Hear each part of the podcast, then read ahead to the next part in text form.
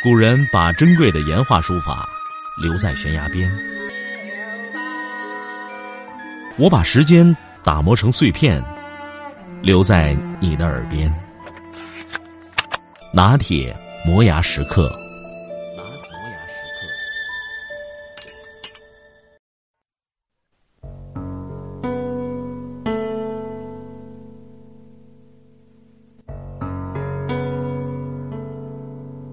考古学这门学科的性质，决定了它必须毁坏所研究的对象，才能提取到研究信息。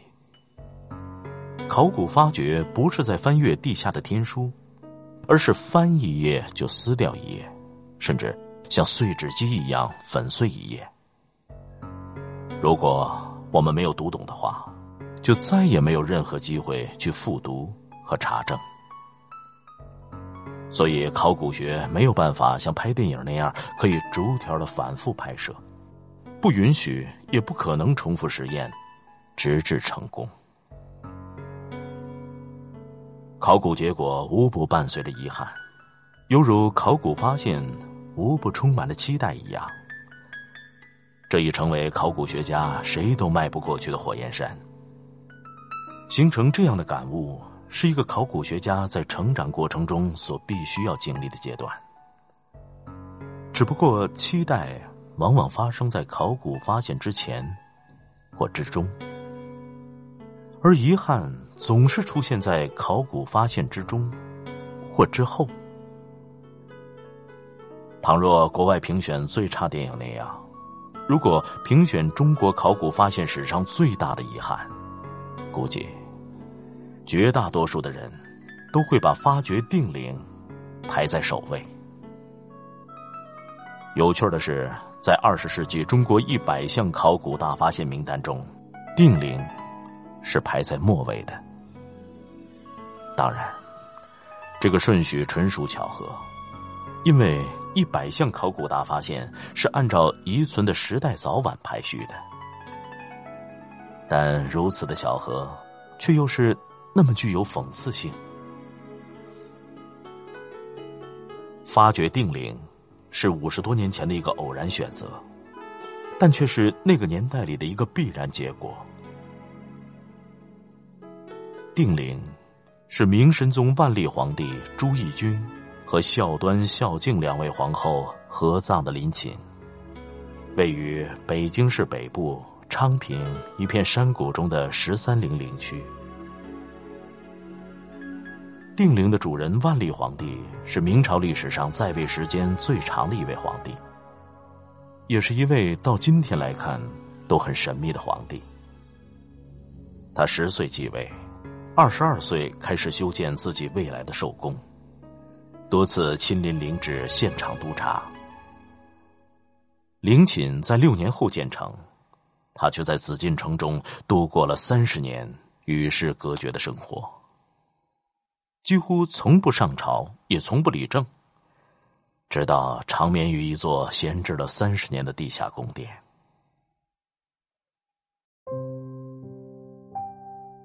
皇帝的地下玄宫是什么样子？著名的永乐大典是不是陪葬在永乐皇帝的陵寝里？这样那样的疑问一直吸引着人们，也困扰着像明史专家吴晗这样的学者们。总想探个究竟。一九五五年十月，时任北京市副市长的吴晗先生作为发起者，联合了当时的中国科学院院长郭沫若、文化部副部长沈彦冰、人民日报社社长邓拓、中国科学院历史研究所第三所所长范文澜等人，联名上书政务院，请求挖掘明成祖永乐皇帝的陵墓。长陵，这在今天来看是一定要经过全国人大议程，但绝对不会被表决通过的上书。但在那个年代，却很快就得到了批准。尽管当时受到了来自国家文物局局长、中国科学院考古研究所所长郑振铎和副所长蒋奈先生等考古专家们的理性反对，不过。吴晗他们上书请求发掘的长陵，是十三陵中的首陵。由于建造面积实在是太大，一时难以找到墓道，考古学家们只好放弃原有的计划，决定先找一个小一点的陵墓进行尝试挖掘，等积累了一些经验后再发掘长陵。在其他十二陵的调查中，他们偶然发现定陵有塌陷漏洞，由此定陵成了最初上述发掘长陵计划的试验品。当两年以后发掘完工的时候，考古人员已在反对无效却又不得不参与的领导夏奈先生的指挥下，历尽艰辛的把地宫内所有的文物都清理了出来，遗物总计约三千件，绝大多数是万历皇帝和他的两个皇后生前使用的生活用品。这些珍奇异宝作为随葬品被埋入地宫。原本是为了让墓主人在死后仍能够继续享受奢侈的生活，可是，在三百多年后，他们被考古发现出来的时候，大部分已经腐朽破碎。万历皇帝和皇后的尸身也已经腐烂，只剩枯骨了，而且他们的葬式看上去显得很奇特。在观想中发现的万历皇帝的金冠，用一百五十根细如发丝的金线，经过拔丝、编织、焊接等非常复杂的工艺制作而成，重量只有八百二十六克。用一百多粒红蓝宝石和五千多颗珍珠镶嵌的凤冠，重两千三百二十克，色泽瑰丽、典雅庄重的凤冠。比起轻薄似纱的皇冠要重了许多，肯定不适合经常使用，恐怕只是在凤迎大典时才偶尔使用。这样的凤冠，共发现了四顶。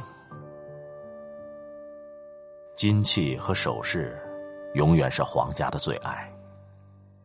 金器二百八十九件，几乎都是手工制成；首饰二百四十八件。其中簪子就占了一百九十九件。发明发型和发饰同样是用来彰显皇家威仪的，仅次于皇冠和凤冠。王室和皇家女性总是引领着新风尚，这不由得让人感慨万千。除了头饰，定陵出土的衣物四百六十七件，也大多是供帝后穿戴的。但说到威仪，那还得说是万历大典用的五件衮服最为惹眼。这种一衣所成、用功十年的十二团龙衮服，万历皇帝身穿一件，关内还放了四件。与这些华贵服饰相配套的，也是出土最多的随葬品，是织棉布料，总计一百六十五匹。仅万历皇帝身边就放了六十九匹，在此之前还没有发现过数量如此众多的古代丝织品，而且整匹的丝织品在出土的时候色彩依然艳丽。但这些每一件都堪称精品的专为宫廷制造的衣物和丝织品，在发掘出土后却慢慢的变硬、变脆、变色、变霉。比出土文物的变质更叫人痛心疾首和毛骨悚然的事情，还在后面。那是定陵发掘十年后，一九六六年八月的一天。定陵博物馆大门前的广场上，一大群红卫兵高喊着“横扫一切牛鬼蛇神”的口号，把万历皇帝朱翊钧。和孝端、孝敬两位皇后的尸骨砸烂后，付之一炬。考古学家们精心发掘，并用了一年多时间，才拼合完整的三位帝王帝后的尸骨，从此不存。在南京博物院龚良院长主编的《中国考古大发现》一书中，特别记录了有关万历皇帝和帝后的骨架被焚毁前后的一些细节。郭沫若对万历的尸骨十分关心，他对考古发掘人员说：“万历皇帝一生多病，有人说他是瘸子。”但到底是什么病使他的身体变形？这却成了不解之谜。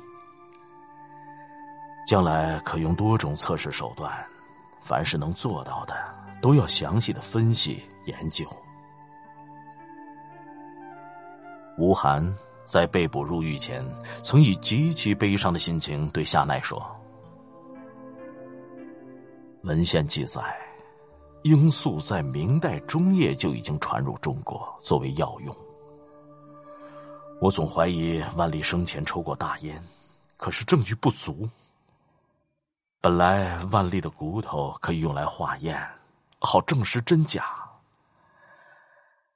唉，这一把大火，什么也别想了。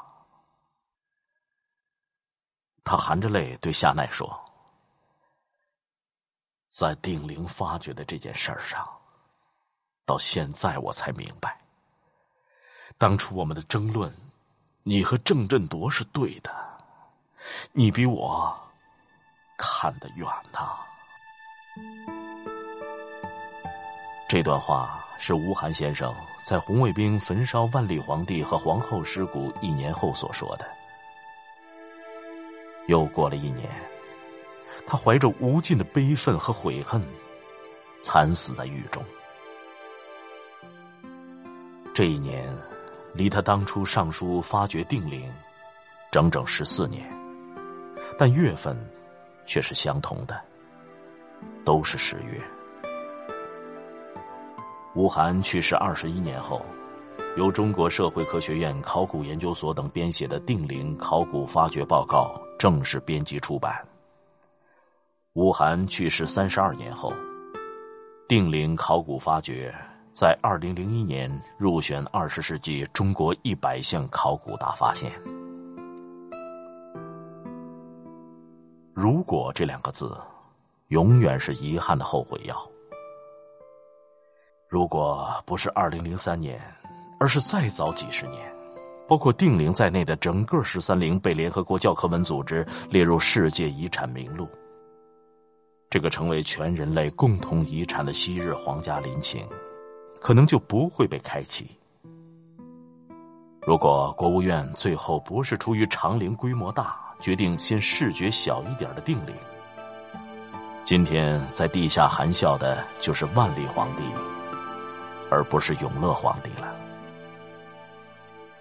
如果吴晗先生不提出发掘可以开展对明史研究的学术理由。不认为发掘地陵建博物馆才是贯彻毛泽东古为今用的方针，才能对广大人民群众进行阶级教育和历史唯物主义教育。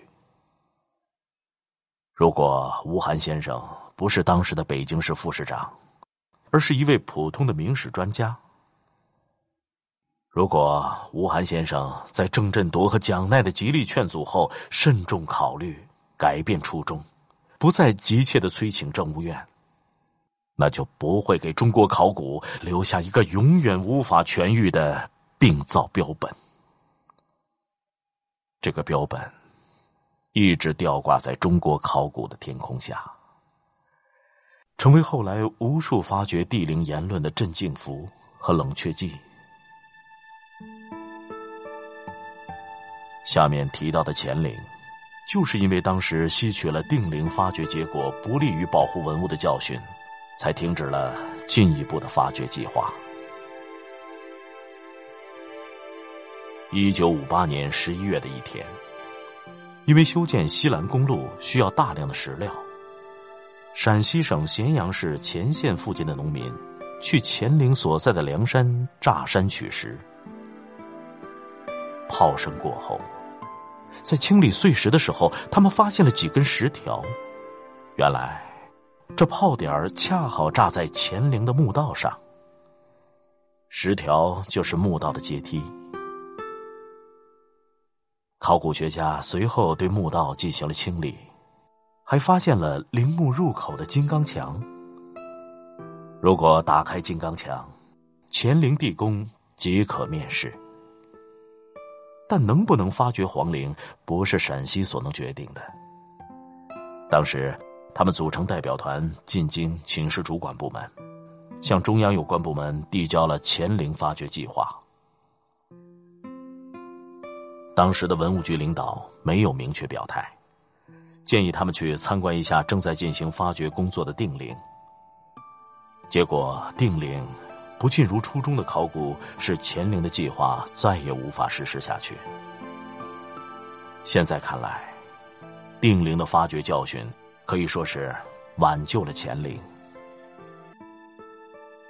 今天，定陵也成为北京市最著名的旅游景点之一，每年都吸引着数百万游客来到这里。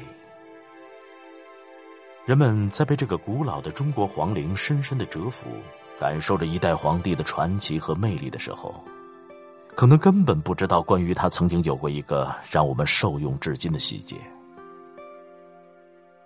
当年极力反对发掘，但又不得不受命参加发掘定陵的郑振铎和蒋鼐先生，痛定思痛，上书国务院，请求立即停止再批准发掘帝王陵墓的申请。当年作为同意发掘批示的周恩来总理立即批准，随后通令全国，视觉定陵后再发掘长陵的计划，也就此搁浅。如果说发掘定陵有所收获的话，那就是中国其他帝王的陵墓从此保住了。